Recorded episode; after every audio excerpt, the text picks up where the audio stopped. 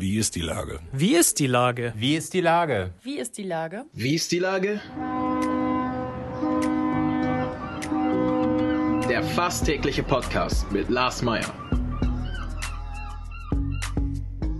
Wie ist die Lage? Unser fast täglicher Podcast als Kooperation mit der Mopo und der Gute-Leute-Fabrik spürt tagesaktuellen Fragen nach.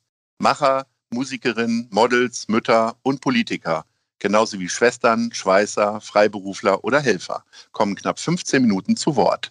Die Auswahl ist rein subjektiv, aber immer spannend und überraschend. Mein Name ist Lars Meyer und ich rufe fast täglich gute Leute an. Unser Partner, der das diese Woche möglich macht, ist Meierlikör, jetzt als Doppelpack in der Pflegedition, weil doppelt pflegt besser. Das war Werbung. Heute befrage ich den Schauspieler Peter Lohmeier. Ahoi, Peter. Ahoi, Lars. Na, schön, dich hier zu treffen. Jawohl. Hm. auf der Straße. Lieber Peter, ähm, es ist eine ganze Menge passiert, seitdem wir telefoniert haben. Du hast ein Solostück gehabt, eine Stunde 20 Minuten. Und äh, wir haben damals über die Vorbereitungen gesprochen das war, äh, das hat sehr viele Leute wirklich äh, sehr bewegt. Ich habe sehr viele Reaktionen drauf bekommen. Dich hat wiederum bewegt wahrscheinlich der Abstieg von deinem Lieblingsfußballverein Schalke 04. Altona 93 hat sich dagegen gerettet, weil es wurde einfach nicht weitergespielt. Äh, wie ist denn die Lage bei dir? Die Lage ist sonnig. Also, es ist alles ganz schön. Mir macht das mit dem, mit dem Abstieg, das macht mir nicht solche Sorgen, vielmehr macht mir Sorgen, wie sich der Verein äh, sozusagen verhält. Wir hatten jetzt eine Mitgliederversammlung, die wurde aus äh, digitaler Disqualifikation irgendwie äh, unterbrochen. Und keine Ahnung, wie es weitergeht, weil wir brauchen nun mal einen neuen Aufsichtsrat, einen neuen Vorstand und äh, sozusagen, wie es dem Verein hinter dem Sport oder gleichzeitig mit dem Sport weitergeht. Und weil die zweite Liga, nichts könnte schöner für mich sein, da ich in Hamburg meinen Hauptwohnsitz habe, als äh, zu St. Pauli zu gehen, zum HSV zu gehen, nach Kiel zu fahren, nach Rostock zu fahren oder nach Bremen zu fahren. Die liegen alle in meinem Umkreis und äh, deshalb, ich kann nicht meckern und habe auch Lust auf vielleicht, sagen wir mal, nicht ehrlicheren Fußball, aber äh, naja, irgendwie ein bisschen ehrlicheren Fußball in der zweiten Liga. Du warst ja ausgetreten, bist jetzt wieder eingetreten. Würde dich auch jucken, wenn jemand sagt, hey, willst du nicht einen Aufsichtsrat machen, sowas zu machen? Nee, äh, nee, das sind Jobs, da sollte man sich Zeit für nehmen und nicht nur das so als, oh, ich bin Aufsichtsratmitglied, sondern unter die habe ich nicht. Da müsste ich wirklich, äh, müsste ich für in Gelsenkirchen leben, ganz ehrlich, weil da muss man Gespräche, muss man in Präsenz führen. Da ist jetzt nicht alles möglich per Video und schießt mich tot und dann in Hamburg leben ich komme zwar daher, aber ich lebe da jetzt nicht mehr und so, das ist das eine. Das andere ist, es gibt wohl wirklich kompetentere Kollegen, die da reingehören und das hoffe ich auch, äh, wenn es denn aber überhaupt dazu kommt. Also wenn man sich irgendwie da mal treffen könnte, ähm, Präsenzveranstaltung, keine Ahnung, es würde noch dauern und ich weiß nicht, ich dachte immer, also da ist Deutschland wirklich noch super hinten, also mit digital. Also nicht nur irgendwie hier 4G, 5G, 6G, 7G, sondern da ist, äh, äh, dass man irgendwie jetzt eine Veranstaltung mit 8000 Leuten, dass da nicht jeder eine Stimme abgeben kann, ist lächerlich, finde ich. So, ja. als, als alter IT-Experte sage ich das mal so. Als Nerd sozusagen. Yes. Ja. ich habe dein Theaterstück schon angesprochen. Ähm, ja. Ich hatte ja als Außenstehender die große Sorge, jetzt hast du den ganzen Text da reingeprügelt, hattest ja Zettelchen in der ganzen Wohnung verteilt und dann wird das abgesagt. Aber nein, du bist aufgetreten. Wie war Ja, ja, das war ganz fantastisch. Das war auch äh, außer Spanien, die hat die Theater auch ähm, halb offen sozusagen. Ähm, haben wir in Luxemburg gespielt vor 50 Menschen, drei Vorstellungen. Es war ganz fantastisch. Äh, so, also jeweils 50 Menschen. Und äh, das Ding ist eine Stunde 20 geworden und ich bin gerade wieder dabei, du erwischst mich dabei, wo ich den Text mal wieder durchgehe weil es ist natürlich so, ähm, also es, wie gesagt, es war ganz wunderbar, das Publikum mit, hat mitgezogen und äh, ich male bei jeder Vorstellung ein Bild auch und das ist also was ganz Besonderes. Und äh, mein Regisseur sagte noch immer zu mir, Lummer, du weißt schon, ne, das ist Champions League, so ein Monolog irgendwie. Das, das hatte ich auch noch nie, weil da hilft dir kein Mensch so ne, auf der Bühne. Und, und das ist da ähm, wirklich auch, auch von den Kritiken wo man da manchmal auch drauf kacken kann, egal, aber auch gut rübergekommen. Und äh, ja, wir sind jetzt eingeladen nach Frankfurt an der Oder an, auf, auf, die Kleistage. Dann spielen, werden wir es in Köln spielen und wir werden es in Luxemburg auch wieder spielen. Und ich hoffe vielleicht, dass ich auch in Hamburg, also ich bin mit dem Taliertheater im Gespräch, dass da irgendwie was läuft, dass wir es ja auch in Hamburg, dass, dass ich also ich sage schon mal wir, weil ich das eigentlich jetzt immer so Mannschaftsspieler bin, dass ich den Superspreader, also so heißt das Stück, ähm, dass ich das da auch spielen kann, weil das ist wirklich, also es ist was, ist was Besonderes. Und äh, es ist ganz schön geworden, ja. Hältst du das jetzt frisch oder äh, wenn dann irgendwann der Anruf aus Köln kommt oder einer anderen Stadt, du fährst dahin, dann machst du dir nochmal zwei Tage richtig einen Kopf oder wie läuft das? Ja, ich muss eigentlich, muss ich, manchmal schlampe ich ein bisschen, muss ich zugeben, aber ich muss eigentlich jede Woche diese, diesen Text durchmachen. Und äh, man merkt von Woche zu Woche, weil du es ja nicht spielst, irgendwie, ich kann es ja nicht in meinem Wohnzimmer für mich spielen, habe ich also keine Lust zu. Also können tue ich das schon, aber äh, jetzt ähm, also muss ich muss den Text einmal in der Woche machen, damit er drin bleibt im, im Vorderhirn oder Hinterhirn, je nachdem. Und damit ich dann nicht so auf dem Schlauch stehe. So. Also das ist, äh, das ist gefährlicher bei Texten, die man eigentlich schon mal gelernt hat, als bei Texten, die man neu lernt. So, weil man verlässt sich da auf was, was gar nicht da ist. Und äh, deshalb habe ich irgendwie jede Woche mal so zwei Stunden Spaß, wenn ich das irgendwie durchmache. Da darf mich auch keiner stören. Da sitzt dann, kannst du egal wo machen, aber am besten setzt dich auf dein Sofa und machst Handy aus und dann durch. Deine große Leidenschaft ist Fußball. Wir haben schon über Schalke gesprochen, Altona angerissen. Derzeit ist äh, Fußball-Europameisterschaft. Guckst du dir so jedes Spiel an oder guckst du nur bei Deutschland rein oder wie läuft das? Also ganz ehrlich, ich habe gestern, ich habe zweimal eingeschaltet ähm, das eine Mal war, äh, als sie vom Sportstudio saßen, nachdem der Kollege Eriksen sich äh, da in die Bewusstlosigkeit irgendwie mhm. ähm, da und ähm, da habe ich dann gleich gedacht, ja, dann kannst du ja wieder ausschalten. Das also war, fand ich schon ziemlich schrecklich, dass sie dann auch weitergespielt haben. Das andere war, also das heißt, halt von dem Spiel habe ich gar nichts gesehen. Das andere waren jetzt ähm, eine Zusammenfassung, habe ich einmal gesehen, der glaube, gegen die Ukraine waren das die Italiener, die Belgier, keine Ahnung. Egal, so geht's. Und dann habe ich gestern noch mal ähm, zehn Minuten gesehen von dem ähm, hilflosen Anlaufen der Spanier gegen die Ukraine, nee, nicht Ukraine, das war, das war Schweden, auch gelbe Trikots, da kommt man durcheinander.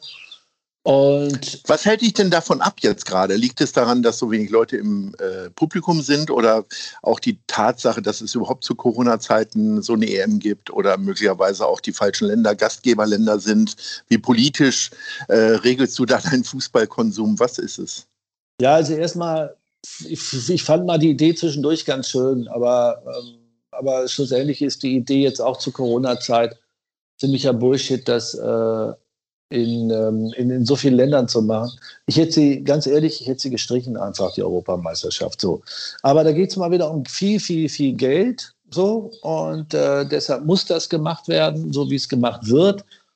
Ähm, aber was mich davon abhält, ist eigentlich eher so eine, ähm, also ich bin immer mehr enttäuscht eigentlich vom Fußball, dass es, es geht immer nur um das eine. Es geht immer nur um Geld die, äh, ob das die FIFA oder die UEFA oder die DFB, die, ähm, also nicht der Fan ver, ver, verlässt irgendwie, äh, entfernt sich vom Fußball, sondern die Wirtschaft, die FIFA und die Fußballverbände entfernen sich vom Fan. Oder machen sie nichts für, also wirklich da, ich weiß gar nicht, das ist irgendwie so, es geht dann nur noch um, um Geld, wenn man diese Apps aufmacht. Der Spieler geht dahin und der dahin und so.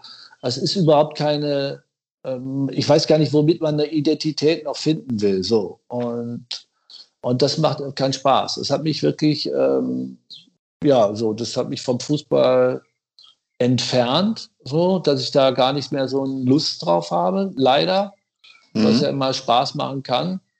Und ja, klar, ich gucke mir heute Abend natürlich das Spiel an, so, weil ich irgendwie die, ähm, ist zum Beispiel eine Mannschaft, die mich interessiert, ist jetzt gar nicht, weil ich muss jetzt gar nicht Deutscher oder Schwede oder was weiß ich sein, sondern das ist der Mlappé, der interessiert mich und der, ähm, also diese französische Mannschaft interessiert mich an sich, vom Stil her auch und so weiter. Und deshalb gucke ich mir das an. Und äh, die deutsche Mannschaft ist ist okay und dieses ganze Rumgehampel irgendwie von diesem Trainer, wo man das Gefühl hat, der hat eigentlich sowieso keine Lust mehr, deshalb hörte auf. Der wusste aus den letzten Jahren nicht mehr, was er wollte. Der hätte am liebsten am Weltmeistertitel, hätte er nicht am liebsten, war meine Meinung, hätte er mal aufhören sollen. Jemand, der auch irgendwie für mich so ein Schluck Wasser ist, sage ich ganz ehrlich, weil der zum Beispiel, ich finde, in so einer Position kann man sich auch mal äußern, politisch zum Fußball hat er sich, glaube ich, noch nie geäußert. Ich glaube, er hat zu der WM Katar gesagt, das Einzige, was schade ist, mit der WM in Katar ist, dass man äh, das kein äh, Open, äh, wie heißt das, View, Viewing, äh, dieses Dingsbums, wie heißt denn das? Wie heißt denn das? Wie heißt das? Wenn man draußen guckt, wie heißt denn das Wort nochmal, Lars? Public Viewing. Ja, es gibt kein Public Viewing. So, das finde ich schade, weil es im Winter ist. So, mehr hat er dazu nicht gesagt. Also, abgesehen davon, wie gesagt, seine Haltung zu ehemaligen Spielern und so weiter, wischiwaschi. Ich hoffe mal, dass die das auf die Reihe kriegen. Und die schönste Meldung, die ich heute wieder in der Süddeutschen gelesen habe, war, dass der Manuel Neuer, den ich sehr schätze, den ich persönlich sehr schätze und auch kenne, irgendwie es geschafft hat, 400.000 Euro auszuhandeln, irgendwie, wenn sie Europameister werden. Da kann ich auch nur wieder sagen, Jungs, richtig toll, dass ihr auch noch 400.000 dafür kriegt, dass ihr jetzt spielen dürft, weil andere dürfen nicht spielen.